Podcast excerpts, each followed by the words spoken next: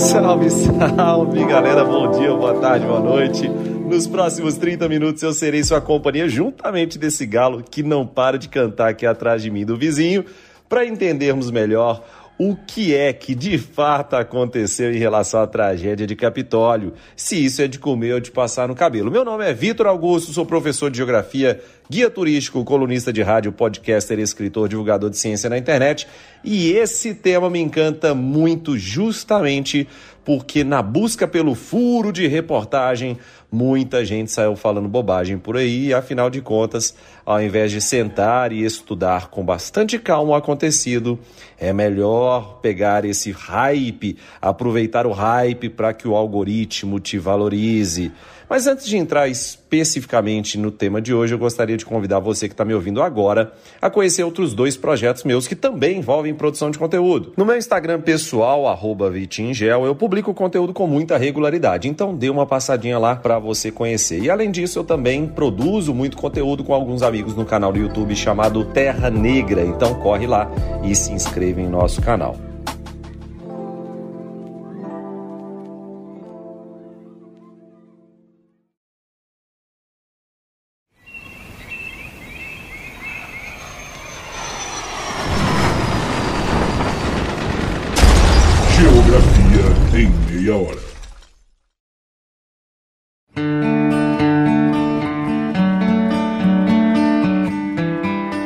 Mas hoje temos um convidado mega especial aqui no G30, que é um querido amigo excepcional geólogo, Leandro Amaral, que também, além de ser geólogo de exploração, já trabalhou com outras vertentes, como a vertente ambiental, e é um amante da divulgação científica.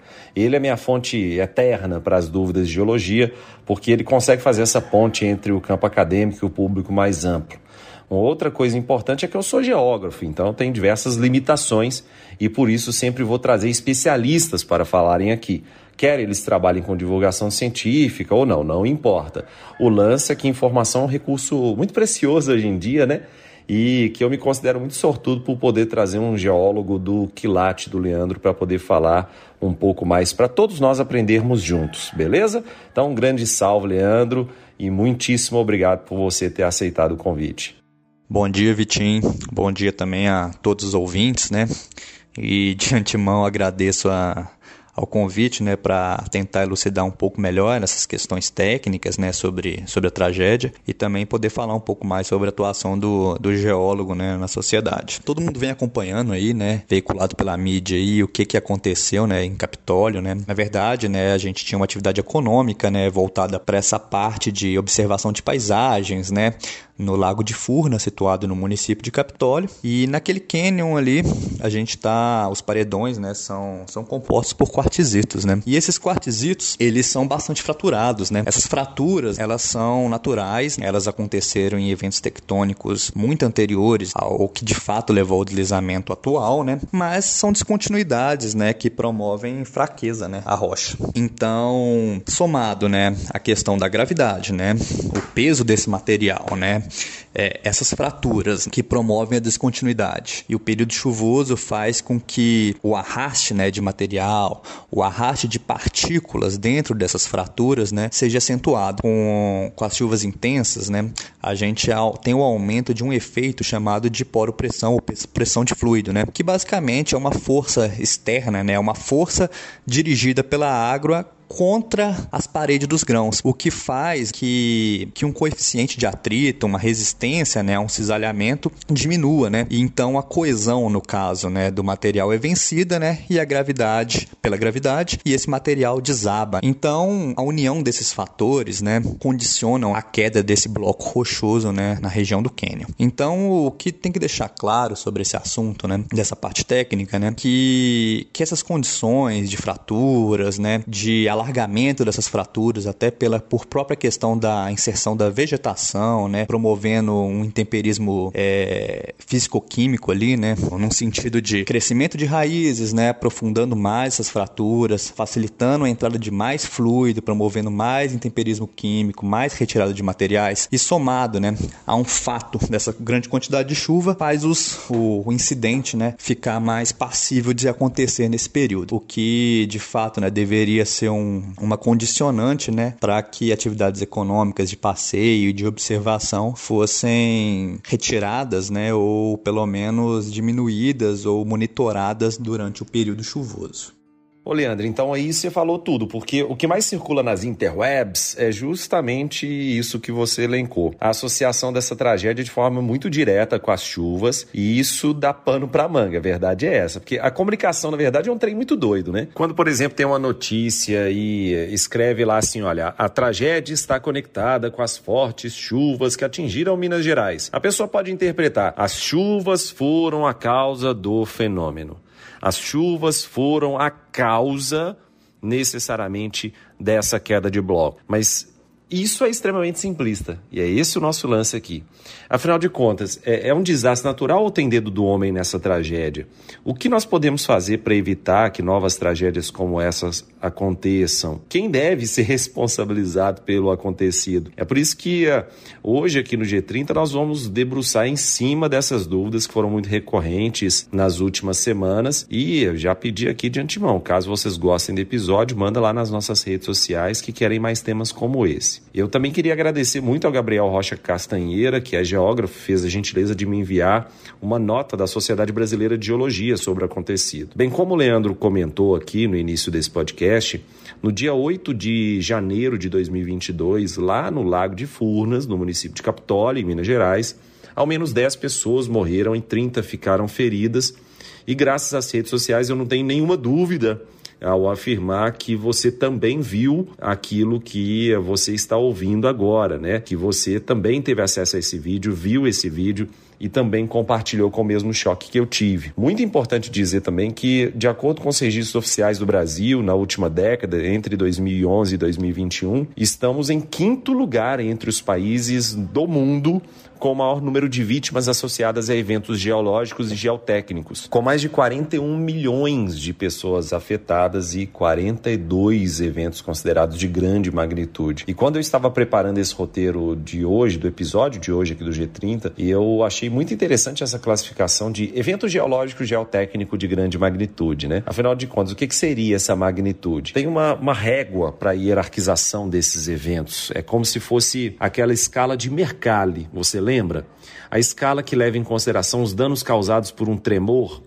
Pois é, aqui em relação a essa régua, o Instituto de Geotécnica do Rio de Janeiro utiliza alguns parâmetros, por exemplo, o número de mortes, destruição de moradias, transtornos em geral, obstrução de vias, volume em metros quadrados que foi deslizado ou que sofreu queda em um movimento gravitacional de massa.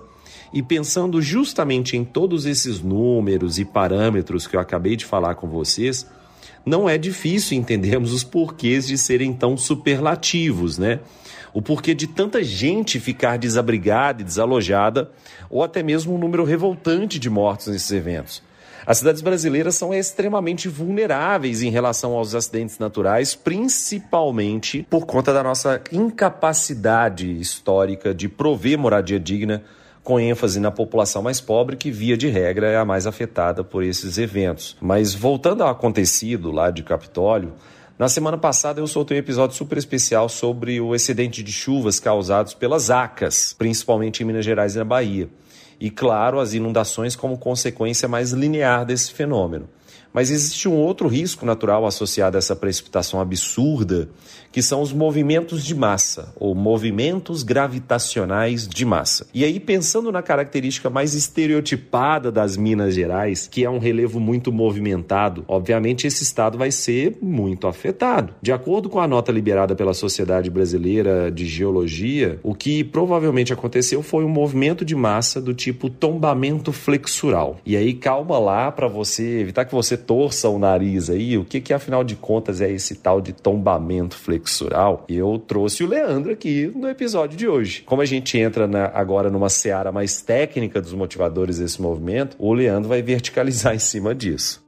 Também pegando o gancho um pouco mais, né, para ser um pouco mais técnico quanto a essa explicação, né, você comentou aí sobre tombamento flexural, né, que é o termo técnico utilizado para isso. Quando a gente está falando, né, de queda, né, de blocos, ou de solo, ou de detritos, ou uma mistura de todos esses materiais, né, associados à rocha, né, é, a gente chama de movimentos de massa, né. Então, um tipo de movimento de massa específico seria a queda de blocos, é quando, né, um paredão tem uma queda vertical, né, de um material, né, e ele cai no seu sopé, e o nome de tombamento é quando alguma dessas fraturas, né, alguma dessas continuidades ocorre em algum ângulo, né, com esse paredão, de modo que a queda não acontece de modo vertical, né. O material tomba num ângulo, né? Igual a gente viu ali, né? Ele literalmente ele está preso, né? A, aos paredões da escarpa, né? E ele há uma virada desse material. É como se ele caísse, né? Fazendo uma, um, um, um movimento de rotação, né? Em, em, direção ao, ao lago, né? E o que de fato atingiu, né? As embarcações que estavam ali. O tombamento flexural, né? Ou, ou simplesmente tombamento seria essa essa variante, né? Dessa queda de blocos, né? Com um determinado ângulo ali, né? E fazendo esse movimento de rotação ali em direção ao, ao, às partes mais baixas do terreno. E eu não sabia dessa variação de queda de blocos, não, que você comentou aí. Em geral, nos livros didáticos que eu estudei, aparecia no máximo uma queda de blocos marota ali. Só para explicar para todo mundo, né? Quando a gente faz pré-vestibular, tem uma matéria na geografia que é literalmente ame ou odeie. Essa parte chama geologia, beleza? Massa. Como eu era de exatas, e é isso mesmo que você escutou, Tá? Eu era de exatas, eu ia fazer engenharia, tenho formação técnica em informática, sempre tive muita facilidade com física.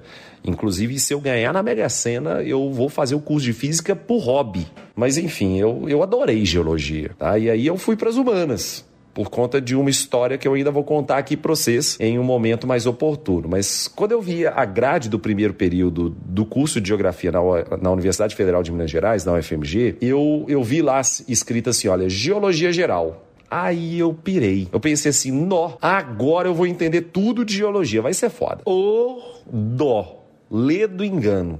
A graduação em geografia nos ensina uma geologia muito superficial. Assim. Quando eu falo muito superficial, entenda extremamente superficial. E nos livros de geologia geral, eu nunca tinha visto, por exemplo, essa variação que o Leandro colocou aí, como o tombamento flexural, enfim. E aí voltando para a parte que nos cabe nesse grande latifúndio chamado Geografia em Meia Hora, vamos entender o seguinte: a gente tem que criar um, um quadro aqui que é o de quem é a culpa, sabe? Tipo choque de cultura mesmo. De quem que é a culpa? A, a empresa, que é a Furnas, disse que não responde pelo turismo na região. Então a hidrelétrica de Furnas, evidentemente, não é responsável pelo turismo na sua na represa, que é de responsabilidade da, por exemplo, da Marinha e do poder público local, dos municípios. Então, a, a, a empresa, inclusive, soltou uma nota esclarecendo que utiliza a água do lago para geração de energia elétrica. E isso a partir de um contrato de concessão de geração de serviço público. E compete à Marinha do Brasil e também aos respectivos poderes públicos locais, os municípios, a gestão dos demais usos múltiplos do reservatório, dentre os quais as atividades econômicas de turismo profissional. É, lembrando, um reservatório de uma hidrelétrica, gente, é muito interessante você acesse youtube.com.br Terra Negra para você ver um vídeo sobre Sobradinho,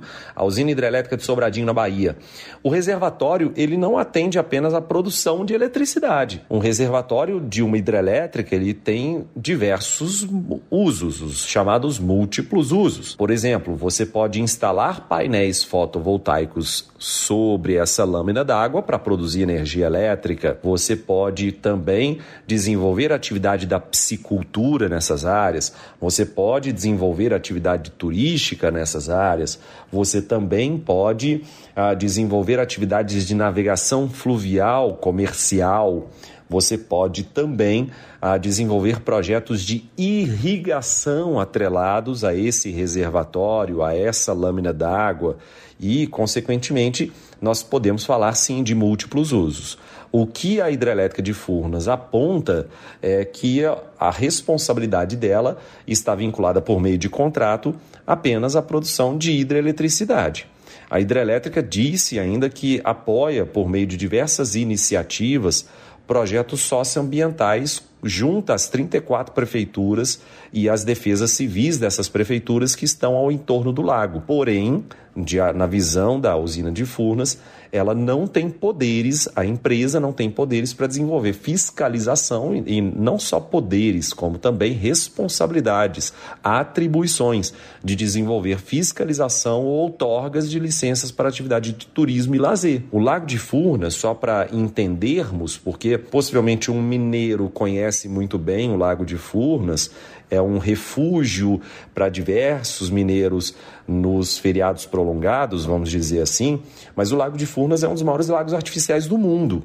Tem mais de 3.500 quilômetros de perímetro. O governador de, de, Minas Gerais, que é o Romeu Zema, do Partido Novo, defendeu inclusive indenização às vítimas do desabamento em Capitólio, só que ele disse que não sabe de quem seria a responsabilidade do pagamento. E vamos aproveitar a deixa que o Romeu Zema, o governador de Minas Gerais, colocou pra gente e vamos problematizar isso, porque, olha só, o Romeu Zema disse não saber se Furnas deveria contribuir com a indenização, se a hidrelétrica deveria ou não contribuir com a indenização. Ele afirmou que, por se tratar de um lago, a área está sob jurisdição da Marinha e não do Estado de Minas Gerais, ou seja, já tira o governo do Estado de Minas da reta. A Marinha do Brasil, por sua vez, instaurou um inquérito para apurar as causas do desabamento o prefeito de Capitólio, que é o Cristiano Silva, do PP, disse em entrevista que apontar agora um culpado é injustiça.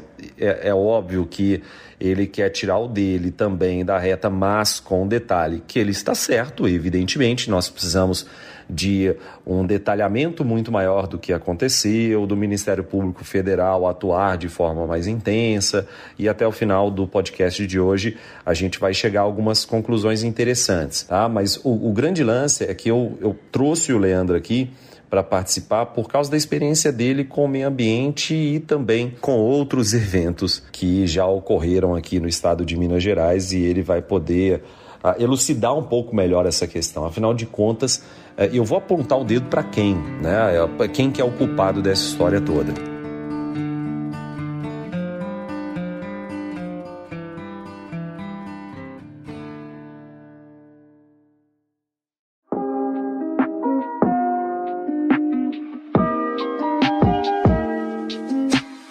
E agora, para você ouvinte que chegou até aqui, eu queria propor uma pausa para te fazer um convite.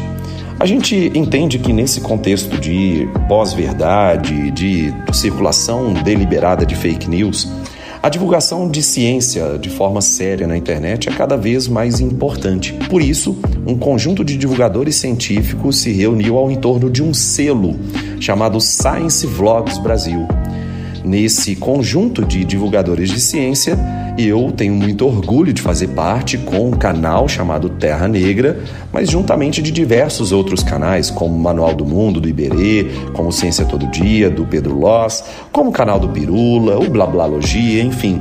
Gostaria de convidar vocês a conhecer não apenas o canal Terra Negra e o trabalho com divulgação científica que a gente faz, mas também conhecer os outros canais membros do Science Vlogs Brasil.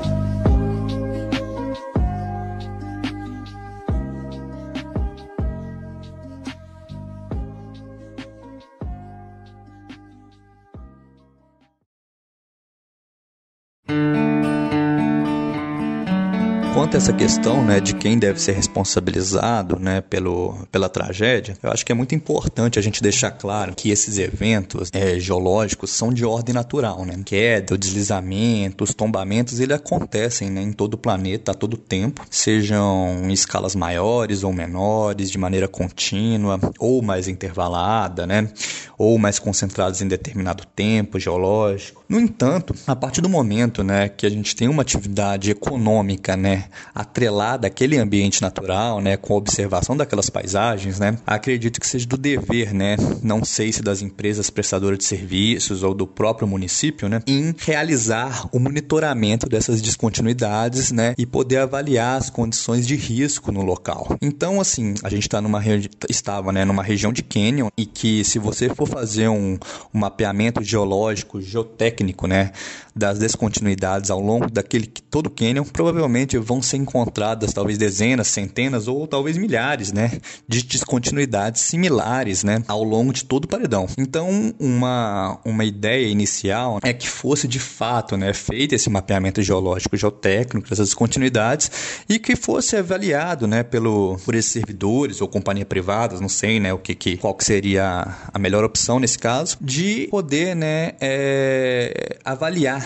as condições dessas descontinuidades, né, e também avaliar essas condições perante a períodos chuvosos e de chuva mais intensa, fazer um isolamento, promover uma faixa, né, de segurança em torno do paredão, não sei, né, medidas preventivas, né, para que de fato isso não acontecesse. Então, assim, o evento ele ocorre, o evento é natural, ele não pode ser considerado como aleatório, né, porque ele o momento dele, eu não a gente não pode prever precisamente, né, quando, a hora, o dia, né, que ele vai ocorrer.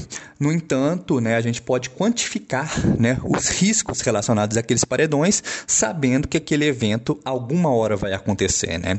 Então, existe uma maneira do acidente, da tragédia ter sido de fato evitada, né? O que a gente também vê, né, quanto a essa questão da responsabilidade, né, que existe de fato, né, uma lei, né, que é a lei 12.608, né, que institui, né, uma Política Nacional de Proteção e Defesa Civil, né? E que fala que é dever da União, dos estados e dos municípios adotar as medidas necessárias à redução dos riscos de desastres, né? Então, se a União, né, se os estados e os municípios têm uma lei, né, para ser seguida, né, tem diretrizes para que e objetivos, né, para que sejam cumpridos, algum desses, né, tem essa discussão é muito mais profunda, certamente, né, não cabe à minha atuação técnica, né, poder é, apontar quem que seria o qual, qual desses entes, né, seriam o principal culpado, né, mas eu acredito que em termos de município, né, que tem uma abrangência local, uma atuação local, talvez compete mais a ele. Quem de fato, né, seria o responsabilizado por isso. A verdade é que esses estudos né, de mapeamentos geológicos, geotécnicos, né, de mapeamento de área de risco, a gente vê que eles não ocorrem muito nessas áreas de geoparque, né? E talvez até no ambiente urbano, né, não seja o tão interessante, né, o tão é, importante quanto deveria ser, né? Acontece que no ambiente urbano, né, a gente tem uma aplicação do geólogo geotécnico, né, juntamente com outras profissões, né, que fazem parte do corpo técnico, como geógrafo, engenheiros civis e etc, né, até em virtude das condições de urbanização, né. Ela, né, a gente sabe, né, que várias cidades de Minas Gerais tiveram uma população urbana bem desordenada, né, até mesmo se a gente for levar em consideração o próprio Belo Horizonte, né, e suas serras na, na parte sul, né, do, do município, né. Então, assim, em termos de die oh, de, em termos de atuação do profissional no setor urbano, a gente vê alguma atuação sim acontecendo, né? Até porque é bem esperado, né? Em períodos de chuvas, em terrenos íngremes, ano após ano a gente vê esses, esses deslizamentos acontecendo e afetando dezenas ou centenas, né? De, de pessoas e famílias, né? Então, sim, seria dever do Estado, né? Fazer esse controle, né? Promover cartas geológicas, né? Geotécnicas, mapeamento de risco, conscientizar a população para poder reconhecer, né? Um pouco sobre e talvez prever, né? Situações de risco, né? mas isso não tem sido feito, né?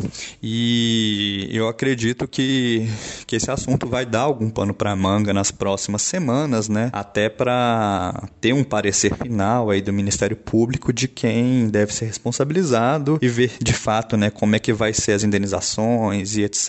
e as coisas que, que decorrem desse assunto. E aí, fazendo uma amálgama de tudo que a gente colocou aqui, tudo que o Leandro acabou de colocar também, o Ministério Público de Minas Gerais abriu um inquérito civil para apurar a conduta do município de Capitólio. Isso somado também àquele inquérito que já tinha sido aberto pela Marinha, né, uma investigação que está em andamento pela Marinha. E depois de toda essa situação, depois de todos esses desdobramentos midiáticos e da própria sociedade, enfim, dos questionamentos, o Ministério Público Federal recomendou agora, na quinta-feira, dia 13 de janeiro, que os municípios de Capitólio, São João Batista do Glória e São José da Barra, todos eles no sul de Minas, interditem temporariamente o acesso nas áreas que tenham as mesmas características ao cânion onde ocorreu a tragédia. E também recomendou que mantenha a proibição dos acessos às áreas dos, dos tanto de Furnas quanto da Casca Danta, e também ao atrativo muito famoso na região, que é o Mirante dos Canyons, bem como qualquer outra que tenha sido interditada por risco semelhante. Então, de acordo com o Ministério Público Federal, essas interdições vão vigorar até que esses três municípios mapeiem geologicamente suas regiões, que é o que o Leandro trouxe para a gente aqui.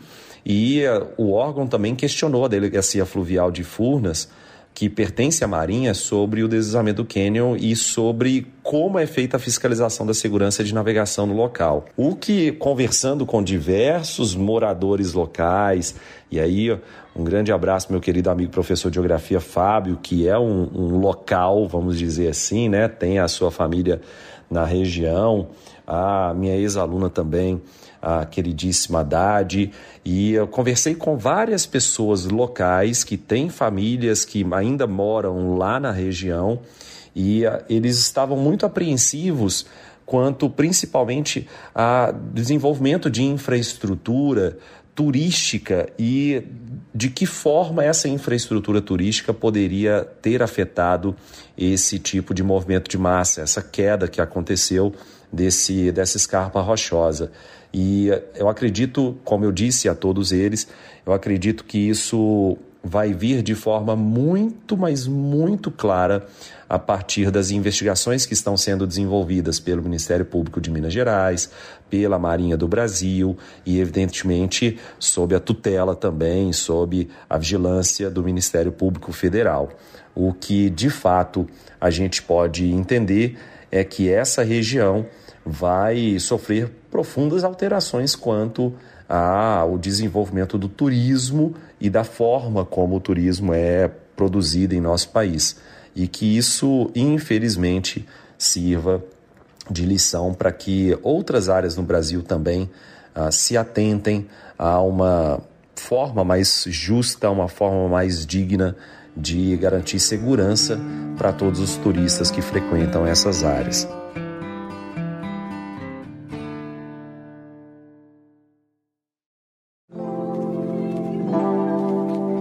Depois dessa verborragia toda, você vira para mim e fala assim: Vitinho, mas eu achei que você ia apontar o dedo para alguém, eu achei que você ia falar quem é o culpado, eu achei que você ia falar as, todas as verdades que eu precisava ter, mas esse não é o objetivo, né? E principalmente também não é a nossa competência. O nosso objetivo aqui é elucidar os fatores físicos responsáveis por essa movimentação, é entender para onde o Ministério Público Federal vai apontar o dedo e quem serão os agentes, os entes investigados, e é justamente isso que eu espero ter esclarecido para vocês. Evidentemente, nós teremos muitos estudos sendo revelados a partir de agora. Eu vou ler todos esses estudos e prometo trazer novidades para vocês em breve em relação a essa questão. Beleza? Fica aqui o meu convite para você que chegou até agora, até o finalzinho do Geografia em Meia Hora.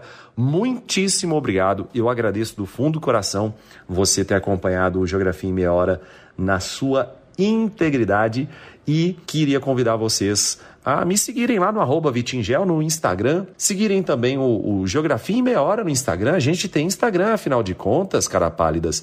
E além disso, seguir e uh, se inscrever no nosso canal o, do Terra Negra, no youtube.com barra Terra Negra. Vai ser um grande prazer ter todos vocês se inscrevendo também no canal do Terra Negra. Um grande beijo no coração de todo mundo.